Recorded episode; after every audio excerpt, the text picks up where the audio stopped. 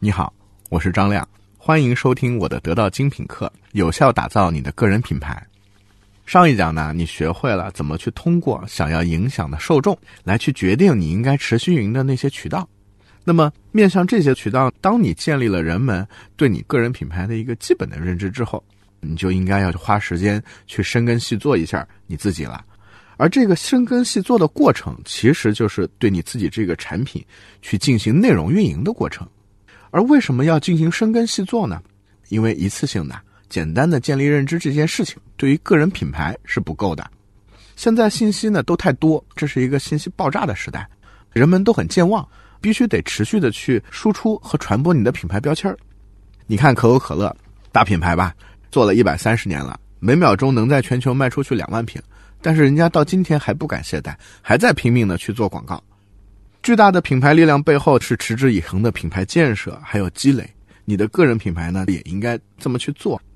持续的品牌积累，其实背后的目的就是为了占一个位置，叫做占位啊。市场的竞争很激烈的，因为不仅仅是你一个人想要去建立个人品牌，你的竞争对手非常的多。但是呢，市场上能够抢占的位置其实是有限的，它容不下这么多竞争者。而互联网领域又有一句话叫做“只有第一，没有第二”，消费者只能够记住排名第一的。互联网产品，比如今天我问问你，携程是互联网旅游的第一名，请问第二名是谁？你可能就想不出来了。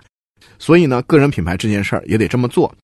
市场上由于能够抢占的定位是有限的，所以谁失去了关注感和存在感，那就得退出这个游戏了。你会看到说，明星还得不停的拍广告啊、上通告啊、去演综艺节目，来持续的获得出镜的机会，否则的话，他的人气就要掉了。投资人呢，要不断的去投钱到新的项目里面去，去抢占市场的赛道，否则呢，就会失去权威感、话语感，甚至潜在的盈利的机会。你想当段子手，老王也想当段子手；你想成为靠谱的候选 CEO，张亮也想成为靠谱的 CEO。你选择了要成为经理而努力，你就需要不停的用独特的管理能力来去获得公司的管理层对你的关注。这些道理都是相通的。被动的说，持续的品牌积累是为了防御，但是更重要的，我们要从积极的角度去看。积极的角度去看呢，品牌的积累是为了叙事。叙事的意思是说，它能够让你去积攒足够的能量，让你做好准备，以便在碰到千载难逢的机会的时候，你能抓得住、跟得上，以此来成就你的个人品牌。说回个人品牌的积累，怎么样才能够持续的去做个人品牌？那就是我们说的内容运营的功夫。就需要在选定的定位的领域里面，还有渠道里去做三件事。第一件事呢，叫做持续的去输出内容；第二件事呢，叫做持续的学习，还有观察以及积累；第三件事呢，叫戒断，戒断那些在你的个人定位上会造成冲突或者干扰的信息，不要去展示它们。怎么去持续输出呢？同样有三件事儿。第一呢，是敢于发表意见和承担责任。对于你所擅长的领域啊，从这些事儿里面你获得了什么样的经验，得到了什么样的教训啊，这些东西都应该去和身边的同事啊、合作伙伴要去多多的去做交流。而对于工作当中你擅长别人不擅长的部分，你就更应该主动的去帮忙，用结果去赢得别人的尊重，让人家觉得说，哎呀，你真厉害，在这个行业里面，在这个工作的领域里面，你是一个专家。你要去建立这样的一种信任和尊重的感觉。同时，你千万不要惧怕承担一些责任，因为有一个道理：越是会产生影响力的事件，往往需要承担的责任就越大。我们在工作当中呢，经常会碰到一些现象，比如说有些事儿觉得做坏了对自己有影响，其实越是这种时候，越证明它的价值。做坏了对自己有影响，说明做好了对自己的影响会更大。当然，千万是你自己擅长的领域啊。第二点呢，是要通过日常的积累，去形成自己的一整套完整的世界观和方法论。你可以拿一个小本儿，每天都去做记录，今天做了什么事儿，这些事儿呢，在明天又得到了什么样的结果，甚至产生了什么样的影响。积累个半年、一年，再回头看，你就会发现啊，你在为人处事和工作当中，都慢慢的积累出了非常有价值的方法。这个时候，把这些东西讲给别人听，再去获得他们的反馈。然后呢，再补充进来，去完善自己的经验和观点。第三件事儿就是重复上面的动作，在这个地方特别的强调的是坚持输出，这个动作其实是真正的核心。因为如果仅仅是要通过外在的手段去营销、去传播，但是呢，你没有持续输出的内容来积累自己的个人实力，是没有办法去叙事、去打造一个长期的个人品牌。说完了持续输出，我相信你肯定意识到了，持续输出的背后有一个支撑力量，这个支撑力量其实是持续的输入，也就是你需要持续的学习、持续的积累。那这件事儿啊，就需要在你选中的那个定位的领域里面，去给自己设立一些学习目标，持续有效的去学习。关注学习这件事儿啊，得到里面也有一个很有意思的精品课，叫做《如何成为有效学习的高手》。主讲人许岑是一个学习狂魔，什么事儿他从零开始接触三个月都能变成高手。他讲了一套他自己的学习方法，如果你有兴趣呢，可以去看一看。持续输出和持续输入是一把双刃剑，它在奠定你某一个领域的个人影响力或者说个人品牌的同时，其实会消解你在其他领域的影响力以及品牌的能量。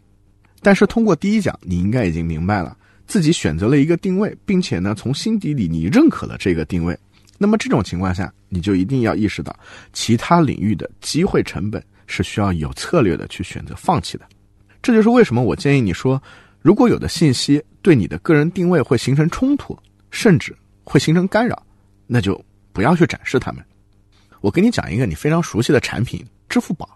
看看支付宝作为一个品牌，干扰信息曾经是怎么影响它的品牌价值的？马云去创立支付宝，本意呢，其实是为了要解决淘宝在发展过程当中碰到的一个问题。这个问题就是信任。之前的网购，用户需要先付钱，然后才能拿到货，所以消费者对这样的一个交易流程其实是不信任的。于是呢，马云就非常有创造力的说：“我做一个支付宝，钱呢先不给卖家，先放到支付宝里面。”买家收到货之后没问题，卖家才能收到钱。于是，支付宝这个产品通过日复一日的坚持，通过提供担保交易、提供信用评分啊，都让用户加深了对支付宝品牌的一个认知的定位，就是支付的工具，甚至呢是一个信用的工具。但是啊，微信红包一出来，支付宝就有点慌了，他觉得微信要做我的支付，为什么我支付宝不能做微信呢？于是，他们一度花了很多的力气在支付宝里做聊天功能啊，仿照公众号去做生活号啊。可是呢，当支付宝开始尝试做社交的时候，就发现了问题，用户根本就不买单，还让用户对他的金融安全产生了疑虑。哎，我在一个聊天工具里面放钱会不会有问题啊？那为什么大家不愿意去打开支付宝聊天呢？其实是因为普通人对于支付宝的认知最多就是一个支付工具，我要去买单又没带现金的时候，我就用它。而业内人士对支付宝的认知呢，可能还多一个叫做信用工具。但是你会发现，没有人认为支付宝是一个聊天工具。那既然支付宝不是一个聊天工具，那怎么能够去聊天呢？怎么去加好友呢？在支付宝这样一个和钱密切相关的工具里面，如果我加了很多好友，会不会增加被诈骗的风险呢？这些都是用户所关心的。所以，支付宝在支付领域。它的品牌取得了成功，是因为它在核心定位上的内容运营。可是，它尝试去做社交动作的时候，又干扰了它在支付以及信用领域的品牌定位。所以，我们说，支付宝做社交为什么做的这么艰难，就是这个原因。总结一下，确立了你个人的影响力定位之后，你要做的事情就是在选定的领域里面去持续的输出，持续的学习。同时还要戒断那些干扰的信息，通过实实在在的成绩来获得他人的认可，直至别人牢牢的记住你就是这个领域的专家。明确定位、渠道运营、内容运营。说到这里啊，你想要进行个人品牌塑造和运营几个必做的动作，我就都给你讲完了。你要做到上面这三点呢，你的个人品牌就能做到六十分了。但是呢，后面两讲我还要给你讲一讲，高手还应该要学会了两招，这两招呢能够让你的个人品牌达到九十分。下一讲呢，我们主要来讲第一招，它叫做借力。这一讲呢，其实我还想让大家去思考一个问题，这个问题就是我们每天接触到了这么多的微信公众号，有哪一个公众号是让你印象特别深刻的，能够一说出名字你就能说出它是干什么的？你要思考的问题有两个，第一个。为什么你会认为这个公众号就是做这个的？第二个，你大概花了多久的时间，或者说你看了他几篇文章，来获得对这个定位的认可的？把这个问题想明白，你就知道内容运营的所谓持续输出，我是在说什么了。